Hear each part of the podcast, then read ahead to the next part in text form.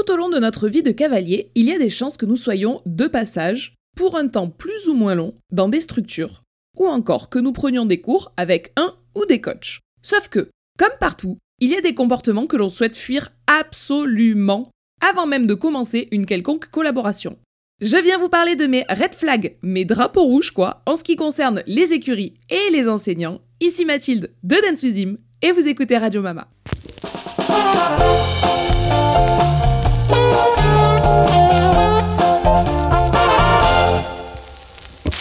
Oh là Qu'est-ce Ça raconte quoi par ici? Avant d'aborder un thème un peu pesant aujourd'hui, j'ai très envie que mes premiers mots dans ce micro soient positifs de ouf. Donc, une fois de plus, je vais vous remercier. Vous êtes actuellement en train d'écouter le 16e épisode de Radio Mama et oh my god l'équipe, vous pétez les scores. Je suis choquée par les chiffres que l'on fait ensemble, c'est fou. En vérité, je ne suis pas la personne la plus obsédée qu'il soit par les statistiques et je préfère toujours un contenu qui me plaît, même s'il touche pas grand monde, que produire du entre guillemets ce qui marche, juste pour un nombre de vues, d'abonnés, d'écoutes, etc. Mais là, je dois avouer que je vais vous livrer quelques chiffres car c'est le seul retour entre guillemets encore palpable que l'on ait sur notre travail, nous, euh, gens d'internet. Non mais pour qui je me prends? Radio Mama, c'est un projet qui me tenait à cœur pour vous parler sans filtre et de tout, plus uniquement de chevaux. Le moins que l'on puisse dire, c'est que vous êtes au rendez-vous et même les épisodes qui marchent le mieux sont ceux où je ne parle pas d'équitation.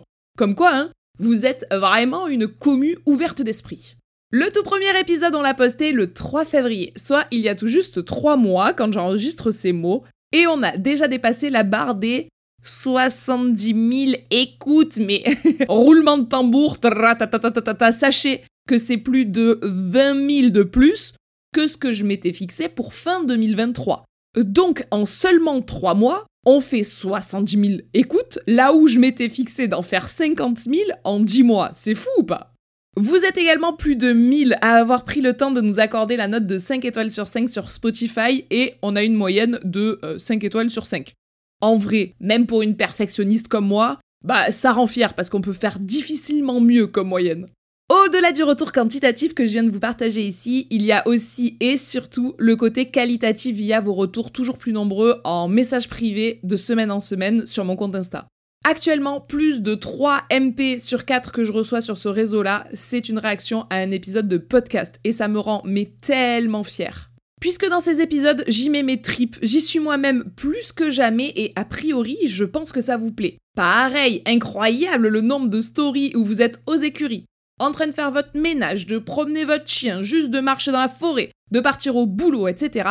Et où vous m'identifiez en mode on passe un moment là ensemble à écouter Radio Mama, etc. Mais j'adore.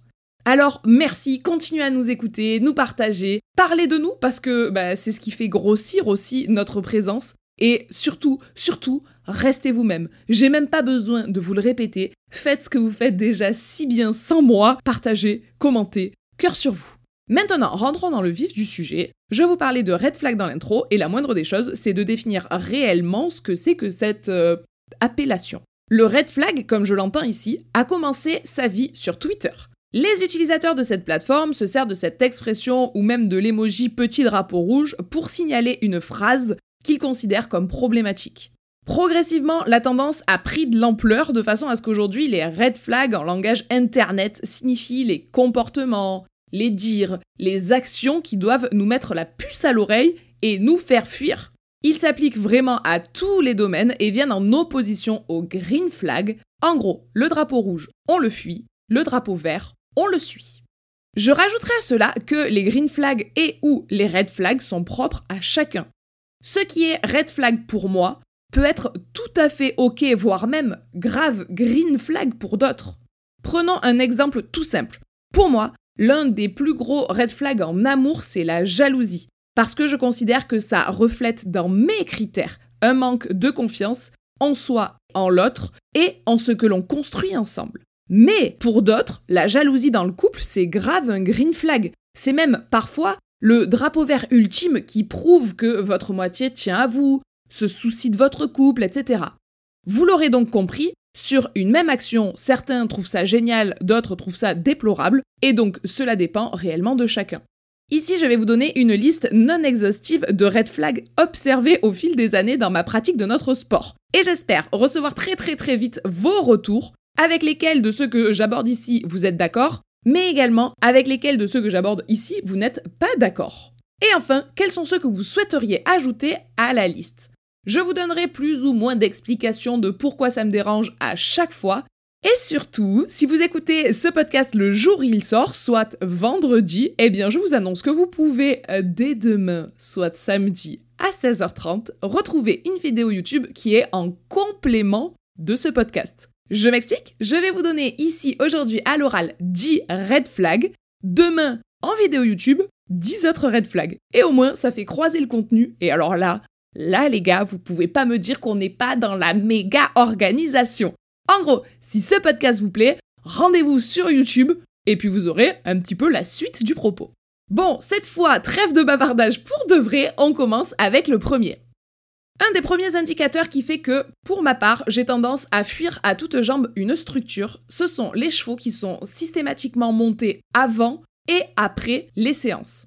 Quand j'étais plus jeune cavalière, j'ai vécu ça dans des structures, c'est-à-dire que euh, on t'attribue un cheval, on va l'appeler vaillant, eh bien, quand tu montes Vaillant de 10h à 11h, le même Vaillant, il a fait le cours d'avant toi de 9h à 10h, et il fait le cours d'après toi de 11h à midi. Ça veut dire que ce pauvre Vaillant, il s'est fait un petit 9h midi dans la carrière, il avait rien demandé à personne et il s'est enchaîné 3 heures. C'est tout à fait contre nature pour l'ensemble des chevaux. Alors ne me faites pas dire ce que j'ai pas dit. Évidemment, si cela arrive d'une façon exceptionnelle parce que le reste de la cavalerie était occupé, qu'on a des chevaux un peu boiteux et donc on est obligé de faire un petit peu plus bosser ceux qui vont bien, mais vraiment de façon exceptionnelle, j'insiste vraiment sur ce terme, alors pourquoi pas? Il y a des façons de le faire, il faut que ça reste vraiment une fois dans l'année, mais si c'est bien fait, que le cheval il se fait pas 3 heures de cours avec des galocettes à sauter des gros obstacles, etc. Si on propose de l'eau entre 2 heures de cours, que l'on désangle le cheval 5 minutes, qu'on le fait marcher sans cavalier avant de resangler et partir sur la séance d'après, que le travail qui est fait dans chacune de ces trois séances soit adapté au fait que le cheval bah, il s'en fasse trois d'affilée, alors, si c'est exceptionnel, je trouve déjà pas ça ouf, mais je comprends la nécessité de certaines structures à devoir fonctionner comme ça. Par contre, là où ça devient pour moi un vrai, vrai, vrai red flag, c'est quand dans certaines écuries, c'est ça, tous les samedis et tous les mercredis. Parce que ce sont des écuries qui veulent avoir une cavalerie réduite, très peu de chevaux, mais le plus de cavaliers possible. Et donc les chevaux trim, trim, trim comme des malades le mercredi et le samedi, qui sont les deux gros jours d'accueil de public dans les structures. Arrêtez-moi si je me trompe, mais j'ai l'impression que c'était une façon de faire qui est un petit peu arriérée maintenant et qu'on s'en plein moins dans les structures actuelles que plus tôt dans notre équitation. Qu'il y a quelques années, c'était un grand classique hein, que le cheval fasse un cours avant toi et après toi, mais que maintenant, on est tous assez renseignés là-dessus pour ne pas accepter cette pratique. Peut-être que je me trompe, peut-être que je suis naïve, mais c'est l'impression que j'en ai en tout cas. Vous allez voir que la liste que je vous fais, on part dans tous les sens. Hein. On passe euh, de chevaux qui font des heures de cours à euh, extrême inverse, vraiment rien à voir, mais c'est vraiment la liste, comme je vous le disais, non exhaustive de trucs. Les premiers trucs qui me claquent viennent à l'esprit quand je me dis qu'est-ce que je fuis quand j'arrive dans une écurie? Bon ben ça, ça, ça. Eh bien la deuxième chose, ce sont les écuries trop extrêmes. C'est-à-dire les écuries trop trop trop sales ou les écuries trop trop trop propres. Alors que je suis plutôt du genre un peu maniaque et porté sur le ménage. Comment ça, une meuf qui aime bien quand c'est propre, ordonné, carré, etc., dit qu'il faut se méfier du trop propre? Ne vous inquiétez pas, je vous explique. Bon, évidemment, normalement, vous êtes d'accord avec moi quand je vous dis que les écuries trop extrêmes, dans un extrême trop sale, ben je les fuis. Ça, il y a peu de gens qui vont, je pense, me dire Ah non, moi quand c'est trop sale, j'adore. À moi, plus c'est crasseux, plus je me régale. Enfin, je ne crois pas que ce soit possible qu'on me dise ça. Peut-être que je me trompe, mais. Non, allez, ça va. Pas de crasseux dans ma team, vous êtes d'accord avec moi, je pars de ce principe-là. Les écuries où il y a des montagnes de crottins à droite, à gauche, les écuries où le matériel n'est jamais rangé, il y a de tout qui traîne partout, les fils sont cassés, ils sont réparés à l'arrache, etc. Bon, ben tout ça, évidemment pour moi, c'est le reflet de la façon de gérer la structure et donc, au fond, souvent, la façon aussi de gérer les chevaux. Si tu n'es pas capable d'entretenir un minimum tout ton cadre de vie, tout le cadre de vie de ta cavalerie, bah, à quel moment t'entretiens la cavalerie? Évidemment, il peut y avoir des exceptions à cela, mais dans l'ensemble, je trouve quand même qu'il y a un lien de corrélation entre comment tu as envie de présenter ta structure au public et comment tu as envie de gérer ta cavalerie. Bon, comme je le disais, les écuries trop sales, je vais pas en parler des heures, hein. généralement vous serez d'accord avec moi, je pense, pas de dictature mama ici, c'est rare, comme je le disais, qu'on se dise euh, non, non, quand c'est sale, c'est bon signe. Par contre, pourquoi je vous dis que je me méfie des écuries trop propres? Eh bien ici aussi, parce que c'est contre nature. Et là, j'ai vraiment changé ma façon de penser depuis quelques années. Parce qu'avant, je pensais que plus c'était on flic, meilleur signe c'était. Cette phrase n'est pas française, mais vous avez l'habitude dans les podcasts de devoir un petit peu démêler les fils pour comprendre mes phrases maintenant. je considère que depuis 16 euh, épisodes, vous avez compris comment je parle. Donc voilà, euh, débrouillez-vous avec cette phrase, je m'en fous, je la, je la retourne pas. Je me disais donc qu'avant, plus c'était propre et plus je me disais, bon bah c'est bon signe, tout est carré à quatre épingles, ça veut dire que c'est parfait. Oui et non. Parce que comme je vous le disais, c'est presque un peu contre nature. Si on passe trop trop trop trop de temps à ne pas avoir un gramme ni de poussière, ni de paille, ni de crottin, etc. dans toutes les allées, dans tous les box, dans tous les recoins de la structure, eh bien, on va passer vraiment énormément de temps à faire en sorte que ça paraisse joli. Eh bien, c'est du temps que l'on ne passe pas à s'occuper des chevaux. C'est souvent, en tout cas dans mon expérience de ce que j'en ai vu, le reflet d'une écurie où les chevaux passent beaucoup de temps enfermés dans leur box. L'avantage d'un cheval enfermé dans son box, c'est qu'il n'a pas le temps de te salir grand-chose. Il suffit de repailler de temps en temps, d'enlever les crottins deux trois fois par jour pour que ça paraisse propre, et puis un cheval qui ne fait pas que traverser dans l'allée, aller au paddock, se rouler et revenir plein de boue, etc. Eh bien c'est un cheval qui n'est pas en train de salir la structure. Donc la structure reste maxi propre. Bon, j'ai même pas besoin de le dire ici, évidemment un cheval tout le temps en boxe, c'est un red flag pour moi. Donc si on est obligé de mettre les chevaux sous verre pour que l'ensemble de l'écurie paraisse propre, eh bien ça peut de temps en temps être une écurie trop extrême de propreté et donc être un petit red flag. Ici c'est pas le maxi red flag, mais c'est un petit quand même qui te fait te dire, hmm, je vais quand même regarder comment ça se passe cette écurie. Je lui accorde pas toute ma confiance tout de suite quoi. Cessons de parler des écuries, intéressons-nous un petit peu au coach. Bon, évidemment, on reviendra aux écuries après, mais troisième red flag, mon troisième, il concerne les coachs qui font passer le galop 7 à n'importe qui, quel que soit son niveau, pour que leur cavalier puisse sortir en concours amateur. Les concours amateurs, c'est un niveau que l'on ne peut concourir, en tout cas toutes les épreuves de ce niveau-là, on ne peut les concourir que si on a un galop 7 validé sur la Fédération française d'équitation. Pour les moniteurs, c'est plus confortable mais également plus prestigieux de sortir sa cavalerie, ses chevaux, ses cavaliers en concours amateur qu'en concours club.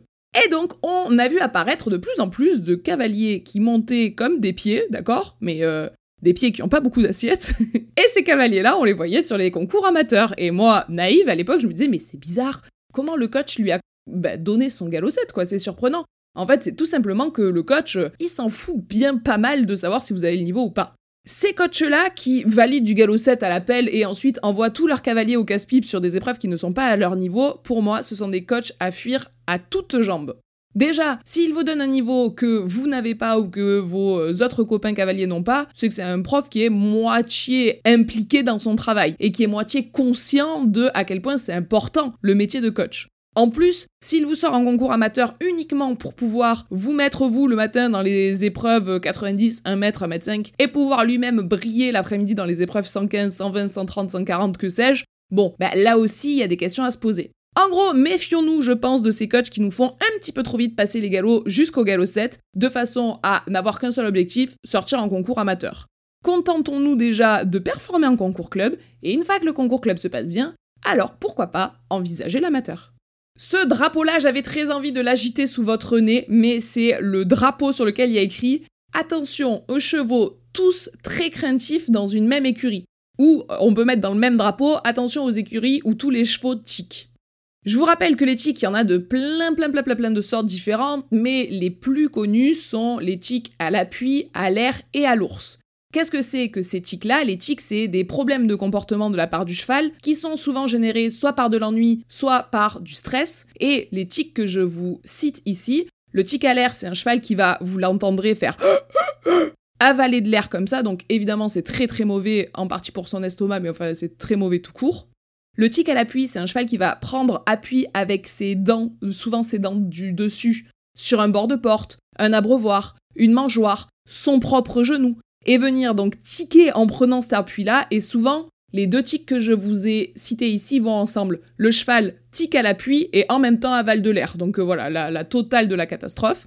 Et enfin, le troisième que je vous ai cité, qui fait partie euh, du euh, trio gagnant des plus connus, c'est le tic à l'ours. Et là, c'est un cheval qui va avoir tendance à se balancer antérieur droit, antérieur gauche, antérieur droit, antérieur gauche. Et faire ses reports de poids comme ça toute la journée, comme un cheval à bascule un petit peu. Et des fois même, il soulève les pieds pour faire gauche-droite. Et donc, t'entends le cheval faire tac, tac, tac, tac, toute la journée. Bon, mais des chevaux qui tiquent comme ça, souvent, c'est que au niveau mental, peut-être pas là tout de suite, mais en tout cas dans leur vie, il y a eu des déclencheurs qui ont fait que c'est un cheval qui mentalement va pas très bien. Pareil, si tous les chevaux de l'écurie sont très craintifs, très sur l'œil, tu t'approches d'un box ou d'un paddock, le cheval y fuit avec un œil blanc, bon, ça veut dire que peut-être que le mood dans cette écurie-là, c'est pas le mood le plus détendu qui soit.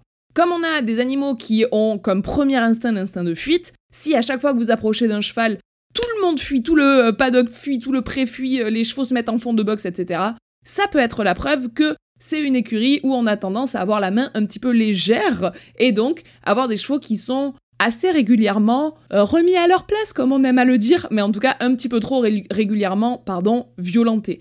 Donc les écuries où s'il y a un cheval qui est craintif ou un cheval qui tique, comme toujours, bah, ça peut être l'exception qui confirme la règle, ça peut être un cheval qui a mal vécu des écuries d'avant, mais qui dans ces écuries-là va bien, hein, attention, encore une fois, me faites pas dire ce que j'ai pas dit. Par contre, si l'ensemble de la cavalerie, ou l'immense majorité de la cavalerie, est craintive, tique, euh, se cale en fond de boxe dès que vous approchez, euh, est sur les nerfs, est stressé, etc., là, pour moi, c'est red flag de ouf.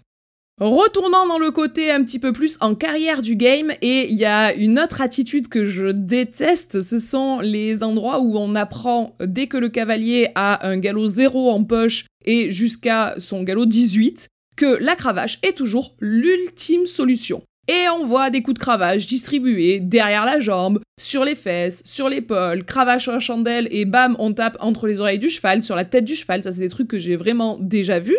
Et en fait, Plutôt on met la cravache dans les mains d'un cavalier, plus on met de cravache dans les mains de tous les cavaliers de l'écurie, plus on dit aussi Non mais t'inquiète, il le sent pas là. Non non, vas-y, vas-y, cravache, cravache. Plus c'est une catastrophe. Je ne vous refais pas le speech, hein. si une fois de temps en temps il y a une cravache à utiliser, eh bien évidemment que ça peut être judicieux de se servir d'une cravache bien placée plutôt que de marteler un cheval à grands coups de talon pendant une heure dans le ventre. Moi, la première, j'étais une coach qui n'hésitait pas à dire bah, prends une petite cravache si ça peut aider en ci, ça, ça. L'attitude sur laquelle je mets le doigt ici, c'est vraiment le fait d'avoir la cravache toujours comme ultime recours, quoi. Et pareil pour les enraînements d'ailleurs. Enraînement, embouchure, en ce sont des éléments que l'on va ajouter au travail du cheval qui, parfois me semble pertinent. Moi, la première, ça m'arrive d'utiliser des enraînements tels que les reines allemandes sur mon cheval, ou encore proposer à mes élèves de mettre des gogues commandés ou euh, des euh, élastiques lors de leur séance de façon à pouvoir avancer avec le cheval. Mais ce doit être toujours réfléchi, toujours encadré, pas dans les mains de n'importe qui et surtout, surtout, jamais systématique. Passons à mon red flag numéro 6. Et coucou les coachs que je déteste et qui me font faire un pas en avant dans l'écurie, deux pas en arrière de l'écurie. Genre un pas en avant, trois pas en arrière. Voilà, c'est ça. Mon mood avec ces coachs-là, c'est ça. C'est trois pas en arrière. Ce sont les coachs qui crient H24. Vous savez ce que tu les entends tout le temps de l'autre bout de l'écurie, de l'autre bout du concours?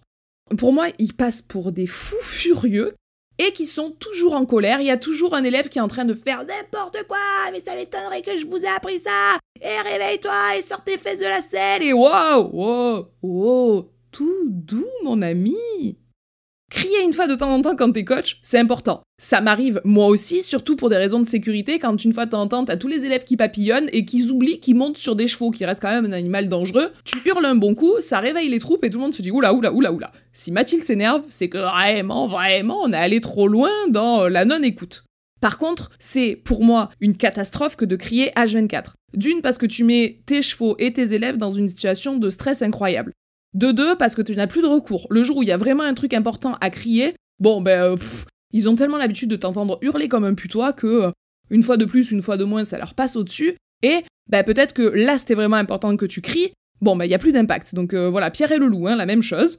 Et surtout, surtout, Le fait de crier à H24, pour moi, ça reflète d'un manque de pédagogie, d'un manque de passion, et donc potentiellement d'un coach qui, peut-être, fut bon fut un temps, mais en tout cas, aujourd'hui, semble fatigué d'enseigner.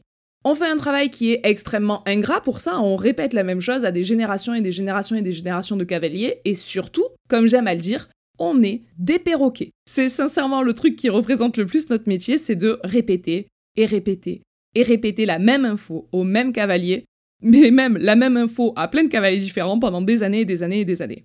Combien de fois dans votre vie, un coach vous a dit descends tes talons, soutiens tes mains, tes pouces vers le ciel, regarde droit devant Imaginez le nombre de fois qu'on vous l'a dit à vous, ben faites ça multiplié par le nombre d'élèves qu'on a dans notre vie.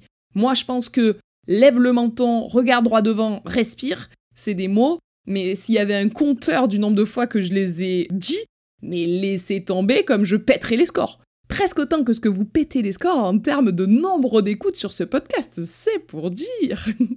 Mais bref, c'est bien la preuve ici que c'est un métier de patience, de passion et de répétition. Et donc si on est sur un coach qui crie H24, eh bien peut-être qu'il y a une de ces notions qui s'est perdue en cours de route et qu'on a un coach qui n'est plus passionné ou plus patient, et donc un coach qui n'a plus à être coach. Quand je prépare mes podcasts en amont, j'ai tendance à toujours me faire une trame de ce que je vais raconter. Donc ici, j'ai listé la liste que je suis en train de vous dire, je me suis mis euh, point coach qui crie H24, et puis après, ça me rappelle qu'il faut que je vous raconte ça comme euh, red flag. Bon, mon red flag d'après, c'était coach qui fume partout. Et en même temps que je vous le dis, je me dis que non, en fait, c'est débile. Là, j'ai même pas envie de mettre le doigt uniquement sur les coachs, j'ai envie de mettre le doigt sur les écuries en général où les fumeurs sont acceptés partout. Parce que ça, c'est pour moi honteux de ouf les écuries où t'as le droit de fumer comme tu veux, quand tu veux, où tu veux, dans l'abri à foin, c'est parti, vas-y, je cendre sur de la paille, le truc le plus inflammable du monde, alors qu'autour de moi, il y a des chevaux partout. Clope au bec pendant que je fais les box, quel est le problème? Donc voilà, ça c'est des trucs où, pour moi, c'est red flag, parce que, à nouveau, c'est la preuve que l'intérêt que l'on apporte euh, au bien-être des chevaux, c'est-à-dire leur fumer dans la gueule, et ou prendre le risque d'embraser l'écurie parce que t'as fait tomber euh, ta fraise au milieu d'un box, ben, je trouve que c'est catastrophique. Je sais plus trop comment j'ai commencé cette phrase, donc j'ai du mal à la finir, mais donc du coup, euh, ça se range dans des red flags. Pareil, les écuries où le moniteur fume en milieu de carrière, j'avoue que j'ai du mal. C'est pas gravissime, surtout si les cavaliers qui sont à cheval sont des adultes ou en tout cas des personnes majeures. Mais je sais pas, je trouve que pour l'image, c'est moyen moyen. Donc euh, bon, euh, le coach il fait bien ce qu'il veut en milieu de carrière, même si moi je suis pas méga fan du coach fumeur. par contre, le fumeur doit avoir une zone dans l'écurie où il a le droit de fumer, bien sûr, mais un endroit qui ne craint pas, un endroit où il n'y a pas possibilité que l'écurie s'embrase à la moindre erreur humaine, et je sais que ça existe. Point que je voulais souligner suivant, ce sont les poneys scellés à la tâche toute la journée. Ça, c'est le combat de ma vie, les gars. Les écuries où t'arrives, quelle que soit l'heure, du matin, du soir, de l'après-midi, que ce soit en semaine, en week-end, en vacances, en jour férié, et il y a toujours des poneys scellés à la tâche, mais non, non, interdit, interdit. Ça, ça devrait être une raison pour faire fermer une écurie, d'après moi. C'est pas possible d'avoir des chevaux ou des poneys qui passent leur journée entière attachés, mais même s'ils ont de l'eau, même s'ils ont de l'ombre, un cheval attaché, c'est un cheval contre nature c'est encore pire qu'un cheval en boxe. Ils ont encore moins de place pour bouger. Donc un cheval à la tâche et encore pire, scellé, bridé pendant toute la journée, ça, c'est fuyons tous à toutes jambes. Sur les autres points, je vous laisse me dire si pour vous c'est red flag ou pas. Là, je ne peux pas cautionner que ce soit pas red flag pour la terre entière. Donc faisons en sorte de boycotter les endroits où les poneys, parce que ce sont souvent des poneys, mais bref, poneys slash chevaux sont scellés toute la journée. C'est interdit, c'est la pire maltraitance. Non, c'est une des pires maltraitances qui soit, où on a donc euh, un équidé qui reste dans un mètre carré pour vivre 24 heures, c'est n'importe quoi. Ça, c'est vraiment ma hantise et on le voit souvent dans des écuries, soit des écuries qui font des baptêmes poneys, où il faut toujours qu'il y ait euh, des poneys qui soient prêts à l'emploi, euh, ou pour pouvoir foutre des petits dessus et mettre des poneys dans des mains de parents qui savent pas les manier et du coup tirent comme des fadas pour que le poney le suive. Enfin, oh, les baptêmes poneys aussi, parlons-en ou n'en parlons pas, mais s'il y a bien un truc qui me désespère, ce sont les baptêmes poneys où on envoie des, petits aller à la queue le bam bam bam, euh, on monte des poneys. Le parent ne sait pas le tenir, le petit il sait pas se tenir dessus, et du coup c'est du grand n'importe quoi. on met les poneys dans les mains des parents comme on leur mettrait un vélo dans les mains, genre exactement la même chose. Oui, bon ben voilà. Eh ben, euh, à dans une demi-heure, salut la famille. Non mais n'importe quoi, on oublie parfois qu'on travaille avec des animaux, enfin ça me révolte. Moi, quand j'envoyais des baptêmes poneys, je faisais toujours une mini formation et aux parents et aux enfants pour qu'ils sachent à peu près comment se tenir, comment se comporter et surtout qu'ils se rappellent que ce qu'ils ont entre les mains c'est un animal et pas ben, un vélo ou une, ou une, une mobilette. Et je me suis battue très très très fort avec les dernières écuries où j'ai été euh, monitrice pour ne pas que cette mode du poney scellé à la tâche toute la journée devienne la norme. Autant c'était évident pendant très longtemps qu'il fallait pas faire comme ça, autant sur les derniers mois où j'enseignais là-bas suite à un changement de direction entre autres, ça a été la nouvelle norme. Oui bah voilà, le poney, bah, euh, on l'attache et on le scelle tout le dimanche. J'ai détesté ça, on s'est battu corps et âme avec l'autre monitrice pour que ça ne puisse pas avoir lieu. Heureusement, on a eu gain de cause et ils ont arrêté, mais je pense juste parce qu'avec l'autre monitrice, on les rendait fous. Parce que si on trouvait un poney attaché à la tâche, on le détachait, on le remettait dans le paddock, genre non, c'est non, voilà, non. Mama et je tairai son nom parce que euh, peut-être qu'elle a pas envie que je parle d'Alicie, mais Mama et l'autre monitrice font de la résistance. On interdit qu'un poney soit à la tâche s'il n'a pas lieu d'y être. Enfin, c'est impossible. Pas dans un endroit où je travaille, c'est impossible. Donc j'espère que euh, cette euh, tradition ne s'est pas perdue avec le fait que je ne travaille plus là-bas. J'espère. Mais en tout cas, c'est voilà, c'est quelque chose sur lequel je me bats. Et ça fait partie des raisons pour lesquelles j'ai quitté le navire. C'est parce que ce comportement-là, c'est la preuve que la façon de gérer la cavalerie ne correspond pas du tout à mon image de comment on gère correctement une cavalerie. Bref, j'ai fait des digressions ici avec une petite story time et euh, c'est pas grave, c'était, euh, je pense, intéressant de le dire, mais donc dans l'ensemble, les poneys ou chevaux scellés à la tâche toute la journée, que ce soit du poney pour du baptême poney ou des chevaux pour des cours ou, et c'est là que c'est le plus fréquent, des chevaux pour des balades, style balade en Camargue pour ne citer que, eh bien attention, venez, on arrête d'encourager les gens qui agissent comme ça, parce que ce sont des gens qui ne méritent absolument pas notre argent, et ce sont des gens qui ne respectent pas les chevaux, voilà, euh, c'est chi. On arrive à l'avant-dernier red flag, et celui-ci, il est vraiment, je pense que tu mets le doigt dessus que si tu es dans cette situation, genre si c'est en train de t'arriver à toi actuellement, ou si tu es moniteur et que euh, bah, tu connais la détresse de tes élèves. Je m'explique, j'arrête le teasing. Mon point ici, c'est red flag s'il n'y a pas d'encadrement à la prépa des chevaux et ou des poneys jusqu'à ce que les cavaliers aient au moins un galop 4 validé.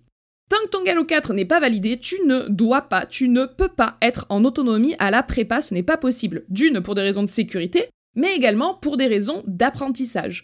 Parce que jusqu'à ce que tu aies ton galop 4, tu ne sais pas parfaitement, correctement, mettre un mort, vérifier que l'arnachement corresponde bien, tu ne sais pas tout à fait correctement curer les pieds en allant jusqu'au bout, genre tu gratouilles le pied mais tu cures pas très très bien le pied, en tout cas dans la majeure partie des cas. Et pour moi, tant que le galop 4 n'est pas validé, il n'y a pas ce côté-là cavalier autonome. Donc tant que le cavalier n'est pas validé comme autonome, il faut qu'il y ait du monde à la prépa pour encadrer ces cavaliers-là. En tant que cavalière, je me rappelle que quand j'étais plus jeune, ben justement, j'aurais aimé jusqu'à mon galop 4 qu'il y ait du monde pour m'aider, hein, parce qu'une fois sur deux, t'es pas tout à fait sûr du cheval que t'es allé chercher au paddock, genre t'en as ramené un, on t'a dit, ben Aujourd'hui, tu montes euh, Myrtille. Elle est B. Voilà, elle est B et elle est dans le paddock. Euh, tu avances de 30 mètres vers la droite, tu tournes à gauche, deuxième allée à droite. Bon, bref, toi, j'aime autant te dire que tu pars avec ton licol. Tu regardes autour de toi, droite, gauche, tu te dis, bon, alors, je crois que c'est là qu'ils m'ont dit d'aller. Ça, c'est un cheval B. Bon, t'avais bien une gueule à t'appeler Myrtille, non? Bon, bah, tu lui fous le, le licol sur la gueule, tu rentres à la prépa et t'es même pas sûr d'avoir chopé le bon cheval. À partir de là, ton premier face à face avec Myrtille, tu sais pas si elle est sympa, si elle est pas sympa. Tu es seul dans ta galère, tu es seul, donc tu cures les pieds, mais t'as un peu peur de faire bien les pieds postérieurs, alors tu les gratouilles sans vraiment les curer. Puis tu mets la selle, mais t'es pas sûr d'avoir pris le bon tapis, t'es pas sûr d'avoir pris le bon amortisseur. Une fois sur deux, la selle, elle a été déséquipée par on sait pas quel cavalier, donc il y a pas de sangle dessus, donc tu sais pas quel sangle prendre, etc. Et tout ça, c'est du stress qui arrive avant même que t'aies pu commencer ton heure de cours d'équitation.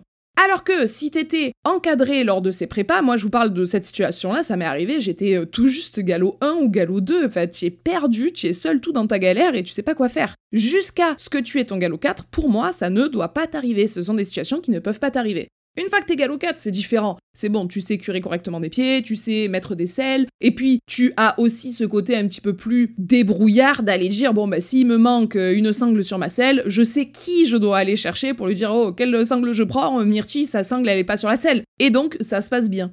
Par contre, ces écuries qui font le choix de rogner sur les salaires, de rogner sur le temps et d'avoir la flemme d'avoir du monde en prépa jusqu'au moins le galop 4, eh ben je trouve ça dommage. Et à nouveau, pour moi, c'est la preuve que bon, ben on fait pas spécialement attention à notre cavalerie parce que au fond, les chevaux sont bien brossés ou pas bien brossés, on s'en fout. Les chevaux, il y a une blessure ou il y a pas de blessure, on s'en fout, hein, parce que euh, faut être franc, les cavaliers galop 1 ou galop 2, ils vont pas nécessairement remarquer s'il y a un cheval qui a une petite blessure, etc. Parce que bah, de toute façon, c'est même pas ce qu'on leur demande. S'il y a personne à la prépa à ce moment-là, personne s'en rendra compte. Donc voilà, pour moi, s'il n'y a pas d'encadrement à la prépa jusqu'à ce que le cavalier soit tout à fait autonome, eh bien, c'est une preuve d'un petit je m'en foutisme de la part de la structure. Et enfin, voici mon dixième red flag de ce podcast. Encore une fois, je vous le répète, si vous en voulez d'autres, ça se passe demain sur YouTube. Et j'hésiterai pas aussi à vous faire un épisode 2 si ça vous plaît, parce que j'en ai plein, plein, plein, plein, plein, plein, plein comme ça en tête. Mais je ne pouvais pas finir sans le fameux que nous avons, je pense, déjà tous entendu et qui est maintenant un red flag.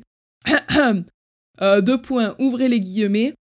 Là, il se fout de toi, là Non, je vous en ai déjà parlé dans une vidéo YouTube, c'est impossible. Un cheval n'a pas les capacités cognitives pour se foutre de votre gueule. Un cheval a les capacités cognitives pour ne pas comprendre ce que vous lui dites. Donc, si ça marche pas, eh bien ça peut être tout simplement parce que vous le demandez mal ou que je le demande mal, bref, que le cavalier ne fait pas ce qu'il faut pour que le cheval comprenne, ou que le cheval est dans des situations de stress où il est trop intéressé par ce qui se passe autour pour s'intéresser réellement à ce qui se passe au-dessus. En tout cas, il est dans une situation qui n'est pas propice au fait qu'il écoute ce que vous lui demandiez. Mais une chose est sûre, ils ne peuvent pas se foutre de vous. Ils ne peuvent pas jouer la comédie, ce n'est pas possible. Donc si vous êtes dans une écurie où c'est très rapide de la part soit du coach, soit du gérant de la structure de vous dire non mais là il se fout de toi, hein. bam bam torgnole, bam bam coup de cravache. Bon, eh bien si vous voulez mon avis, fuyez pauvre fou.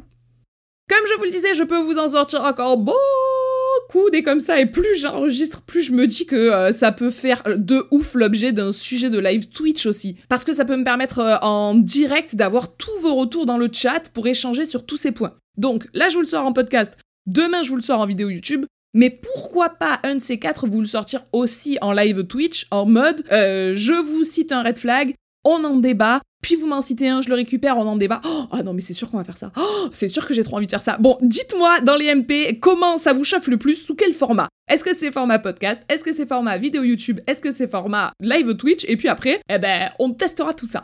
Je me tâte aussi à faire un épisode green flag dans les jours à venir. Tous ces green flags qui me font me dire Ah, là, cette écurie, elle me fait des clins d'œil. Là, ce coach, il me donne le sourire. Bref, dites-moi aussi ce que vous en pensez. Justement, c'est pour mettre en lumière les côtés fabuleux de certains acteurs de ce sport et pas uniquement euh, pointer du doigt ce qui va pas, parce qu'en vrai, il y a plein de trucs qui vont très très bien. J'espère comme d'habitude que ce format vous a plu.